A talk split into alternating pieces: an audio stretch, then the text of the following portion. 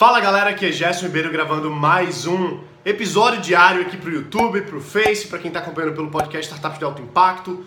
Muita gente me pergunta sobre como montar a sua startup, como criar o um negócio, como fazer a equipe, como desenvolver as pessoas, como contratar. E semana passada eu recebi uma pergunta muito interessante que talvez você tenha essa mesma dúvida, que é o seguinte, Gerson, aprender a desenvolver ou contratar?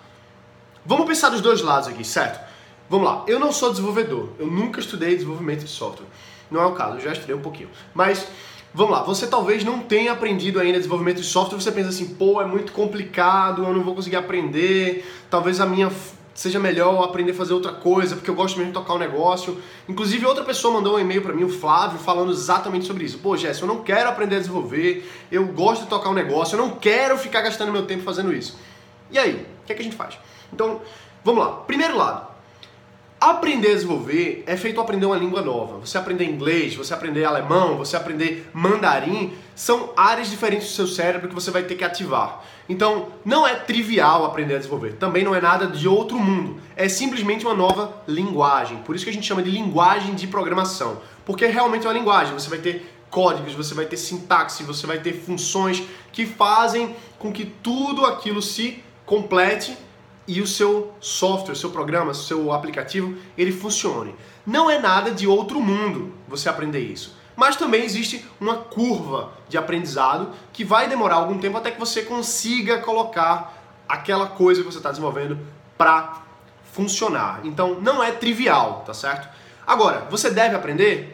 Eu recomendo que sim. É importante que você conheça, você fale a mesma linguagem. Então, por exemplo, tem cursos por aí, tem treinamentos sobre desenvolvimento de software que vale a pena você fazer, mesmo que não seja para você virar o desenvolvedor da sua empresa, mas para você ter o conhecimento técnico, você conseguir conversar diretamente com quem vai desenvolver para você, seja um sócio, seja uma software house, seja um freelancer, seja alguém que você contratou, para você entender o mecanismo do processo e você poder dar esse direcionamento no seu próprio negócio. Afinal de contas, é a sua empresa, não é a minha empresa, não é a empresa da empresa que você contratou, é a sua empresa. Então você precisa, no mínimo, ter um conhecimento básico para você conversar. Isso não é obrigatório, tá? Mas é legal, é interessante, você vai estar num nível mais alto do seu programa, da sua aplicação, da sua solução.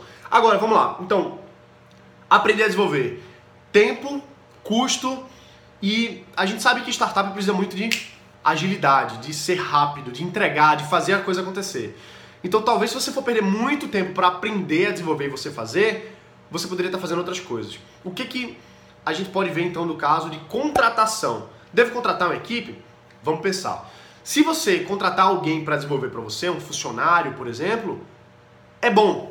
Por que é bom? Porque você tem alguém indoor, alguém dentro de casa, que a tecnologia é sua, da sua empresa. Você conhece, você quando eu digo você, eu digo ele. Ele conhece tudo que tem naquele código, tudo que funciona, quais foram as implementações, quais foram as gambiarras que vocês fizeram, porque isso vai acontecer pra caramba, as, as gambiarras de software. Né? Tem também, a gente chama de POG, Programação Orientada Gambiarra é uma coisa que a gente fala no, no, meio, no mérito do desenvolvimento de software. Então, você precisa conhecer as suas próprias gambiarras, certo? Enquanto que, se você contrata um freelancer ou uma agência de desenvolvimento de software, eles vão produzir aquele produto, eles vão entregar para você, o código é seu, tudo bem, legal. Porém, eles desenvolveram, eles fizeram, eles que conhecem cada linha daquele código. Então, se você precisar fazer alguma alteração, ou você vai ter que contratar eles novamente para mudar, ou você vai ter que ter uma curva de aprendizado para que a pessoa que entende de software da sua equipe, caso você contrate posteriormente, ela vai precisar entender o que foi produzido, ela vai precisar entender o que é que tem naquele código ali, para ela poder de fato atualizar, mexer e etc. Então, assim, vai ficar pronto mais rápido, o custo vai ser maior, porque dependendo do aplicativo, você pode gastar 10 mil, 15 mil, 70, 80, 100 mil reais para desenvolver um aplicativo, e não tem nada de errado nisso, simplesmente que os valores vão se acertando de acordo com a complexidade do projeto. E aí que tá. Até para trazer esse ponto. Você não precisa gastar 100 mil reais para desenvolver o seu sistema, seja ele qual for, seja um aplicativo, uma plataforma, não interessa. Quando você pensa, vou fazer o projeto completo, aquele negócio inteiro, tudo pronto, normalmente você está pensando errado. Porque startup é mínimo, startup é MVP. Deixa eu falar uma coisa para você. Se você não faz o minimamente necessário para o seu cliente validar se aquele projeto realmente tem interesse no mercado, você provavelmente está gastando uma grana alta em várias funcionalidades que na sua cabeça fazem sentido, mas que o mercado de fato não quer ou não precisa. Então, se você contrata um software house, alguma grande empresa, para fazer um mega projeto que você já pensou em tudo na sua cabeça, provavelmente você está fazendo errado. Provavelmente é muito melhor você contratar um freelancer ou a mesma empresa fazendo um projeto pequenininho, baratinho, de 10 mil reais, por exemplo, para você fazer aquele primeiro teste, aquela primeira coisa e depois botar para rodar. Aí você vai dizer, mas Gerson, eu não tenho nem 10 mil reais para fazer o meu aplicativo. Eu não tenho essa grana. Eu estou começando sem dinheiro, eu tenho uma, uma ideia, eu quero fazer, eu quero empreender, mas agora eu não tenho esse investimento. Ok, zero bronca. Tem uma coisa chamada MVP Concierge, que eu posso falar até em outra, outro vídeo aqui, mas que você ganha dinheiro enquanto o produto é pronto. Ou seja, você não precisa construir para depois vender. Você ganha dinheiro enquanto vai produzindo. E barra ou, ou seja, você pode fazer isso, ou também você con conseguir alguém que seja desenvolvedor para sua equipe. Você não precisa aprender a desenvolver, essa talvez não seja a sua habilidade. Sua habilidade pode ser de vendas, por exemplo. Então, foca nas vendas. Con consegue alguém que queira entrar nesse projeto como sócio e dá uma participação na empresa pro cara. Lógico, não é trivial, ah, eu vou pegar a primeira pessoa que aparecer, não. Tem que pensar se é uma pessoa que você confia, alguém que você possa realmente se dedicar junto, uma pessoa que esteja comprometida com esse projeto. Mas onde é que eu encontro isso? Onde é que eu encontro essas pessoas? Eu vou gravar um outro vídeo para falar sobre isso. Mas você não precisa desenvolver, nem precisa aprender a programar, nem precisa contratar alguém para fazer. Você pode incorporar alguém que tenha o conhecimento de software ou que queira aprender o software para ser um sócio, ser uma pessoa que está ali dentro. Aí, lógico, você vai ter pode fazer um, um, um, contrato com a pessoa de modo que ela fique na empresa, que ela vai ter participação caso ela continue. É o que a gente chama de contrato de vesting, que é até uma coisa, um assunto ainda debatível, discutível do ponto de vista jurídico aqui no Brasil, mas já é utilizado em várias empresas, então a gente pode modelar isso para os nossos negócios. Então, voltando à pergunta inicial, aprender a desenvolver ou contratar? Depende. Você tem tempo e não tem dinheiro, ou você tem dinheiro e não tem tempo? Qual dos dois cenários você está? E lembra, startup é para validar, é para você encontrar o um modelo certo. Então não adianta você querer gastar uma grana alta ou você pensar que vai passar um tempo muito grande para fazer o projeto, se isso não é o mais importante para o desenvolvimento da solução baseado no problema que você vai resolver. Sempre foca em pensar assim, não pensa, ah, eu tenho uma ideia de um aplicativo, ah, eu tenho uma ideia milionária de sistema, ah, que eu tenho uma solução legal. Esquece isso. Pensa, qual é o problema que você está resolvendo?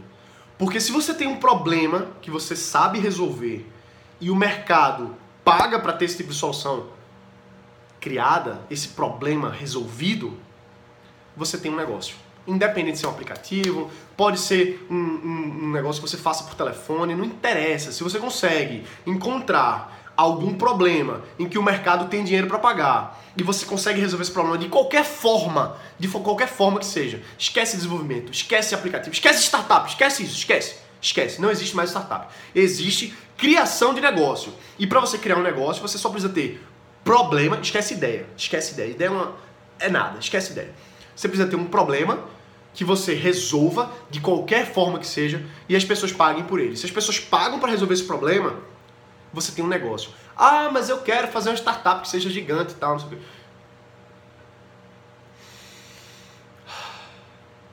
Você quer criar uma startup ou você quer fazer um negócio? Você quer fazer uma startup ou você quer ter uma empresa sua? Você quer fazer uma startup ou você quer ter realmente algo que gera valor e que rentabiliza? O, o, o, a palavra startup, às vezes, deixa com que a gente fique assim, fora, fora de, de pé no chão, entendeu? É aquele negócio do patrimônio gasoso. Ah, uma startup, um negócio que vai ser inovador, escalável, não sei o quê. Esquece um pouco isso e pensa de forma prática, pragmática. Vai fazer dinheiro? Tem mercado? Existe um problema que eu estou resolvendo? Aí se vai ser um aplicativo, se vai ser uma plataforma, não interessa, isso é o mínimo, isso é o mínimo. O que o mercado quer não é um aplicativo. O que o mercado quer não é um software, não é isso, não é Bitcoin, não é O que o mercado quer é resolver o problema dele. Se eu tenho um problema e você sabe como resolver ele para mim, eu pago para você.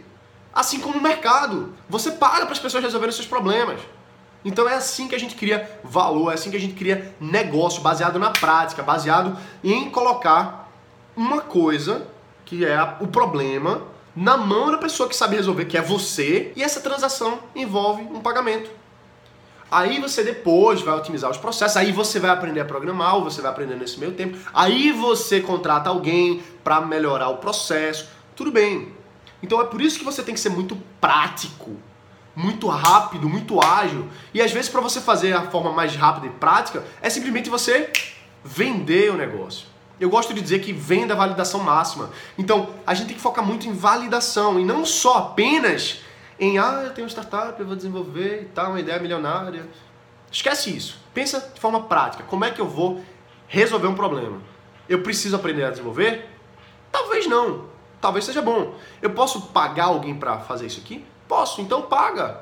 Agora tenha em mente que são é um trade-off, é uma coisa que você ganha de um lado e perde de outro. Se você desenvolve você mesmo alguém da sua equipe, você tem o conhecimento da tecnologia, porque você desenvolveu tudo aquilo ali, você tem a experiência do processo, você tem a agilidade, tem uma curva de aprendizado para chegar lá. Agora, se você faz com a empresa, vai ser mais rápido, talvez fique mais profissional, talvez, mas você perde uma curva de aprendizado que você vai ter que ter depois, que é entender aquele código, poder melhorar, talvez acabe saindo muito mais caro do que se você fizesse dentro de casa. Depende. Depende mesmo. Então é isso aí, galera. Espero que você tenha gostado desse vídeo. Se você gostou, a gente vai deixar mais dois vídeos aqui agora para você poder acompanhar. E se inscreve aqui no canal, curta esse vídeo, deixa um comentário. Se você tem alguma dúvida que você queira que eu responda, fala aqui nos comentários no YouTube ou no Facebook também, porque eu vou responder eventualmente uma pergunta ou outra. A gente tem aqui uma base, mais ou menos umas 200 perguntas aí para responder, e eu estou selecionando as que eu acho mais interessantes. Então, deixa a tua pergunta aqui que a gente pode estar respondendo aí nos próximos vídeos, nos próximos episódios do podcast Startups de Alto Impacto lá no iTunes também. Beleza? Um abraço, bota para quebrar e a gente se vê aqui amanhã.